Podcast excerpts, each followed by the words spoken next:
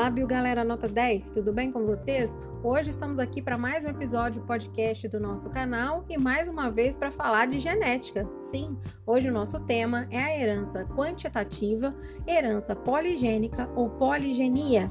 Esse tipo de herança ele vem é, explicar algumas características que não obedecem àquele pa padrão clássico das leis de Mendel porque nem todas as diferenças entre os indivíduos e entre as variedades ou raças são desse tipo de herança.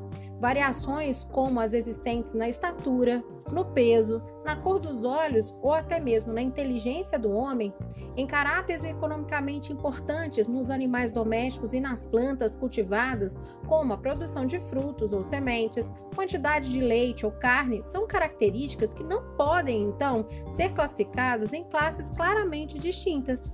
Esses caracteres são quantitativos, ao invés de qualitativos. Existem todos os graus intermediários de fenótipos, então, nesse tipo de herança. Os métodos de análise mendeliana são difíceis de aplicar a essas características de variação contínua, pois parecem misturar-se ao invés de segregar-se na descendência dos híbridos. A herança da pele também é um dos tipos, né? A cor da pele também é um dos tipos de exemplos mais comuns de herança quantitativa. Os genes né, envolvidos nesse tipo de herança são chamados de genes aditivos. Dessa forma, a herança poligênica ocorre quando vários pares de genes interagem para determinar uma característica, cada um com um efeito aditivo sobre o outro.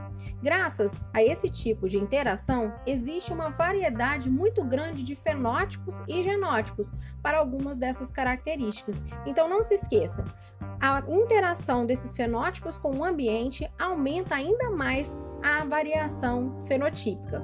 Os casos clássicos de herança quantitativa na espécie humana são a cor da pele, a altura, o peso, a cor dos olhos, entre outros. Um beijo, gente, e até o nosso próximo episódio.